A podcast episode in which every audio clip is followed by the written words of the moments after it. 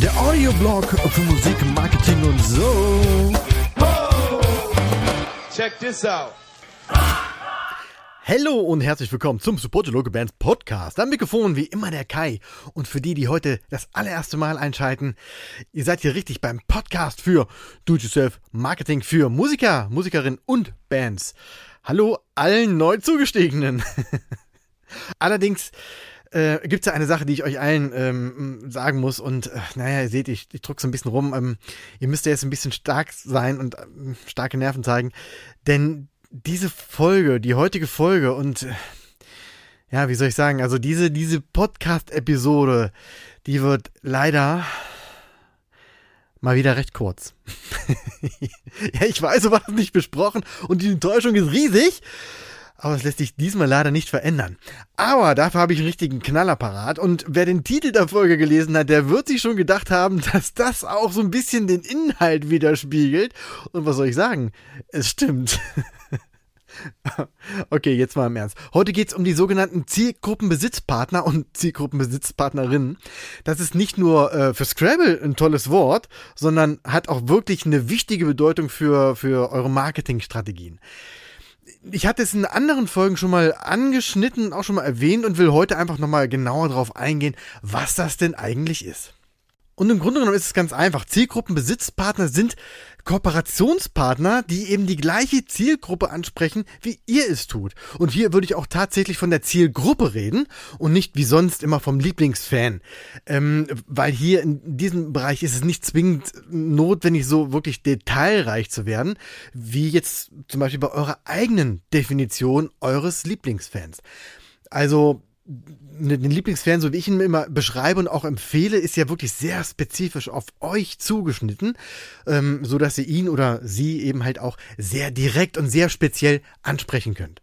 Die Zielgruppe an sich ist da natürlich viel weiter gefächert, was für ein gezieltes Marketing manchmal ähm, eben auch hinderlich sein kann. Deshalb gehen wir, wenn wir wirklich ins Marketing gehen, mehr so ins Detail, also auf den Lieblingsfan. Ähm, Ansonsten aber die, sag mal, die übergeordnete Zielgruppe spielt da natürlich schon eine große Rolle. Und gerade bei der Arbeit mit Zielgruppenbesitzpartnern kann es ja gar nicht so konkret auf, äh, auf euch zugeschnitten sein, weil eben, ja, wie soll ich sagen, es wird halt eben über Bande gespielt und dadurch wird natürlich auch eine, eine Gruppe an Menschen angesprochen, die ähm, ja, an irgendeiner Stelle eine oder mehrere Gemeinsamkeiten haben und das reicht ja dann meistens schon, um zumindest so ja, die ganze, so in eine Gruppe zu springen, quasi wie so ein Stage Dive und gucken, wer einen auffängt. Trotzdem bleibt es natürlich dabei. Je genauer ihr euren, eure Lieblingsfans bestimmt habt, desto leichter fällt es euch auch, dann diese allgemeinen Zielgruppen zu finden und daraus dann eben Zielgruppenbesitzpartner zu definieren. Um da jetzt einfach mal konkreter zu werden. Zielgruppenbesitzpartner können zum Beispiel Magazine sein, die sich genau mit der Musik beschäftigen, die ihr macht. Wenn ihr also über Metalbands schreiben und damit die Szene auf dem Laufenden halten, dann kommt euch das zugute. Also zumindest, wenn ihr euch auch dem Metal zugewandt fühlt.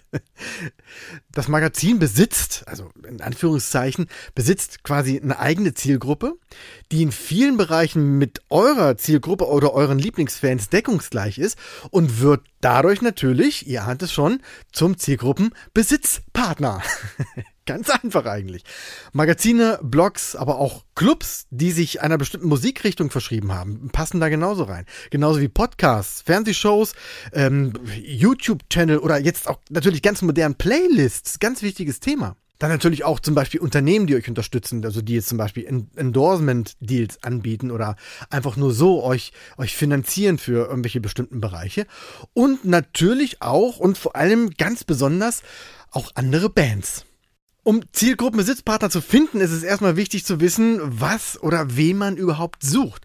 Und dazu kommen alle, alle Dinge zum Tragen, über die ich schon seit mehreren Monaten spreche. Also, euer Image. Wer seid ihr? Welche Message habt ihr? Welche Story habt ihr zu erzählen? Eure Positionierung, also was macht ihr äh, äh, und, und in welche, ja, ich sag's mal absichtlich, in welche Schublade passt ihr?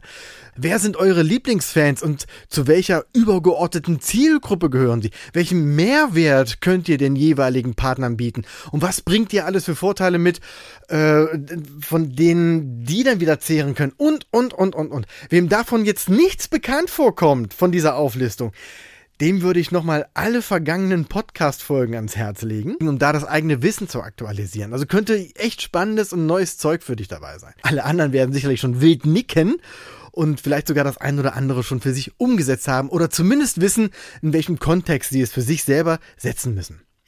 So, und wenn man das alles für sich formuliert hat, dann ist das die richtige Basis, um die Kontakte zu knüpfen. Und das ist im Grunde genauso einfach, wie es auch schwierig ist.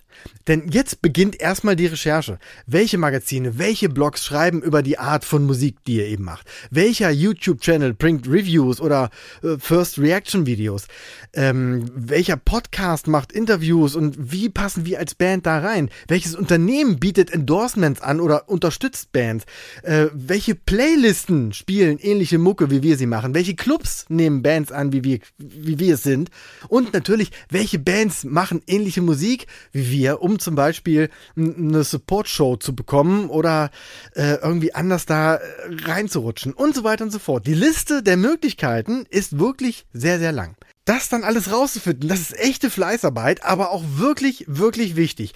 Und hier nicht nur irgendwelche Adressen raussuchen, sondern echt in die Tiefe gehen und die richtigen Ansprechpartner raussuchen, deren Angebote checken oder Artikel durchlesen, um ein Gespür dafür zu bekommen, ob ihr wirklich in das Umfeld passt. Und seid da ruhig so ein bisschen pingelig und leistet auch gute Vorarbeit. Wenn euer Gegenüber merkt, dass ihr euch wirklich vorbereitet habt und wirklich engagiert seid, dann sammelt ihr sofort Pluspunkte.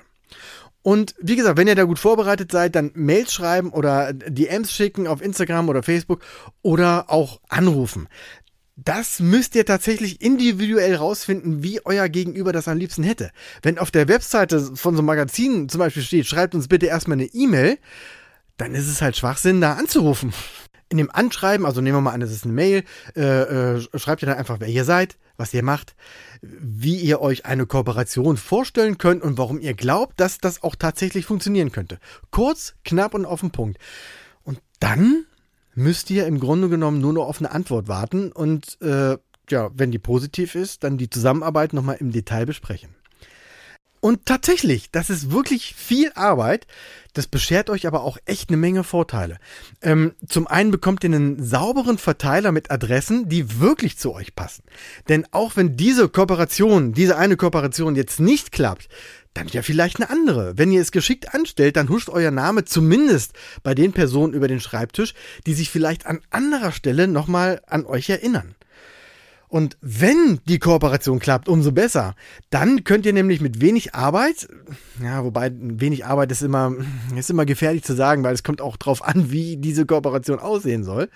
Aber zumindest ähm, mit weniger Arbeit, sage ich mal, eure Reichweite ähm, erhöhen und ähm, im, im, ich sag mal, im Kielwasser dieser Zielgruppenbesitzpartner schwimmen und eben die erwähnten Schnittstellen nutzen, um, äh, um deren Zielgruppe zu erreichen und euch breiter aufzustellen. Um das auch nochmal zu konkretisieren, wenn zum Beispiel ein Magazin über euch schreibt, dann ist natürlich die Chance groß, dass von deren Lesern ein paar auch bei euch hängen bleiben. Das gleiche bei allen anderen Beispielen, die ich vorhin genannt habe. Podcast-Interview, First Reaction-Videos auf YouTube oder ein Platz in der Playlist und ganz wichtig natürlich Clubs und andere Bands. Aktuell natürlich ein trauriges Thema, aber Konzerte waren und werden auch wieder das wichtigste Marketing-Tool für Bands. Und ein Club ist natürlich auch ein Zielgruppenbesitzpartner, weil da die Leute hingehen, die eine bestimmte Art von Musik mögen, die ihr im Idealfall auch bietet. Und dadurch könnt ihr natürlich eure Reichweite erhöhen, neue Fans gewinnen, die Hörerschaft erweitern und so weiter und so fort.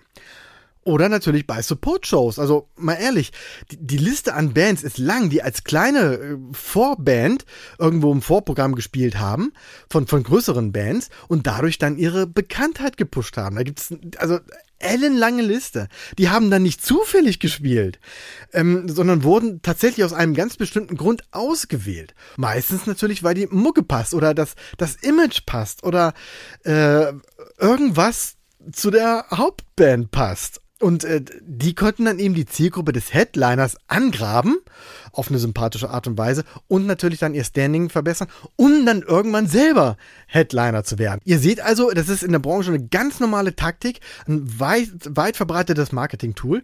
Und nun wisst ihr, wie das heißt und auch, wie es funktioniert. Hausaufgabe für heute, und ihr werdet es euch sicherlich schon denken, sucht euch Zielgruppenbesitzpartner, die zu euch passen und deren Ansätze sich mit euren decken oder wo es zumindest Schnittstellen gibt. Macht euch eine saubere und gut sortierte Kontaktliste und überlegt euch dann, wie so eine Kooperation aussehen könnte und formuliert das Ganze dann entweder als Mail oder eben so, wie euer Gegenüber am liebsten kontaktiert werden möchte. Tja, und dann geht's los. Ganz einfach.